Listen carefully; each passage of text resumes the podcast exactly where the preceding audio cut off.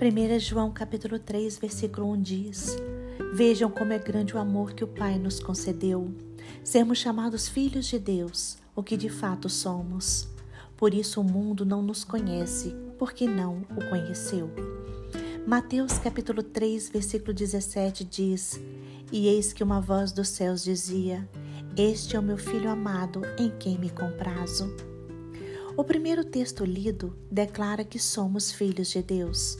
No segundo texto lido, Deus declara publicamente que Jesus Cristo é o seu Filho. Nós todos gostamos de ouvir a voz de Deus e de nos sentirmos amados.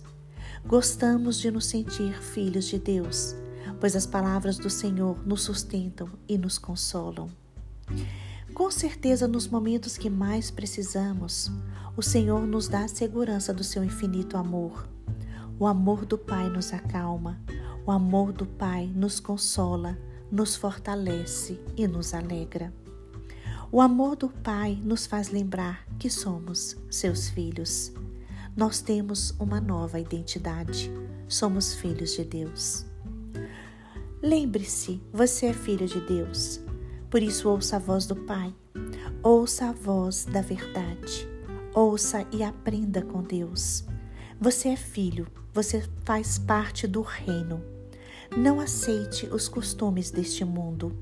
Você faz parte do reino de Deus. Você é filho de Deus. Então, resista às tentações da vida. Saiba que você é um filho amado. Saiba que por você Jesus Cristo morreu na cruz do Calvário. Deus visita você para que você não se esqueça de quem você é, para que você não esqueça a sua verdadeira identidade. Você foi formado à imagem e semelhança do Pai. Por isso, tome posse, tome posse hoje da sua identidade em Cristo Jesus. Lembre-se, somente Deus pode definir você. Você é muito importante para o Pai. Jesus Cristo é um exemplo para a sua vida e o Espírito Santo é o seu mestre.